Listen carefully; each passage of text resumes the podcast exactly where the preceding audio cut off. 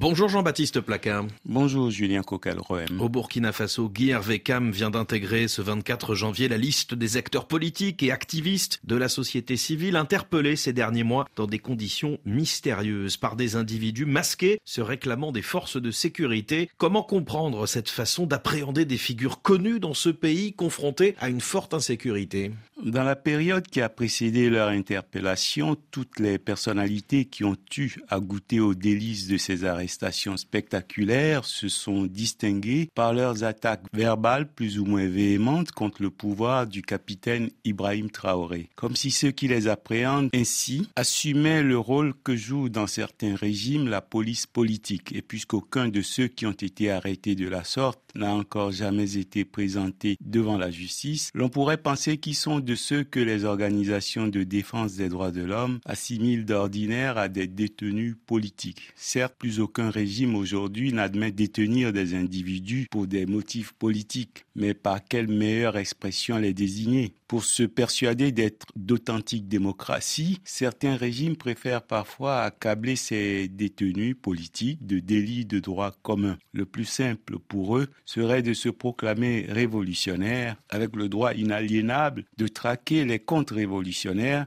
et cela sierait bien au Burkina où ces pratiques rappellent à certains les années d'arbitraire sous Blaise Compaoré et à d'autres les excès de la révolution sankariste, bien que tous raillent sous cap les discours des nouveaux maîtres du Faso comme autant de pâles imitations des envolées de Thomas Sankara. Sankara lui-même, avant d'être assassiné, mettait ses dérives au compte des erreurs qu'il regrettait sincèrement, telle l'affaire dite des sept suppliciés. Il reste à savoir si de véritables héritiers de Sankara devraient récidiver dans des dérives qu'il pourrait ensuite regretter. L'État n'a-t-il pas, après tout, le droit d'interpeller les suspects de crimes ou de délits? Certes, mais pour sa crédibilité, l'État se doit de respecter scrupuleusement ses propres procédures. Du temps de Thomas Sankara, la plupart des dérives arbitraires étaient imputées à un noyau de faucons dont le zèle avait fini par lasser la population et exaspérer les camarades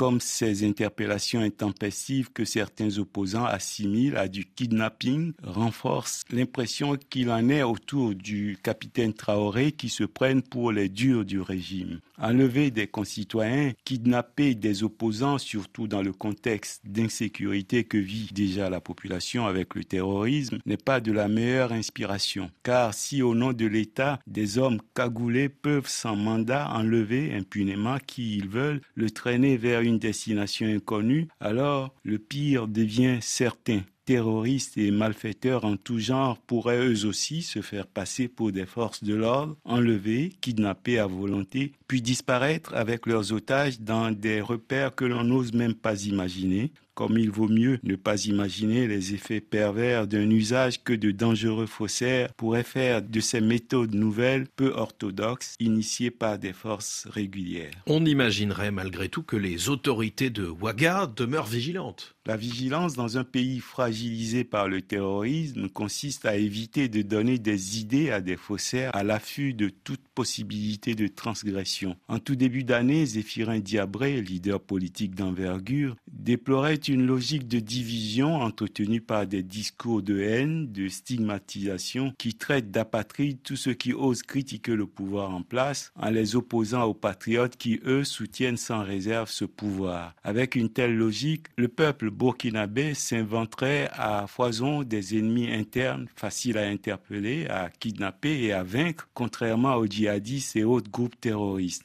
Voilà pourquoi cette logique de division et de stigmatisation est pour les Burkinabés une distraction propre à les détourner de l'essentiel. Jean-Baptiste Placard, merci beaucoup.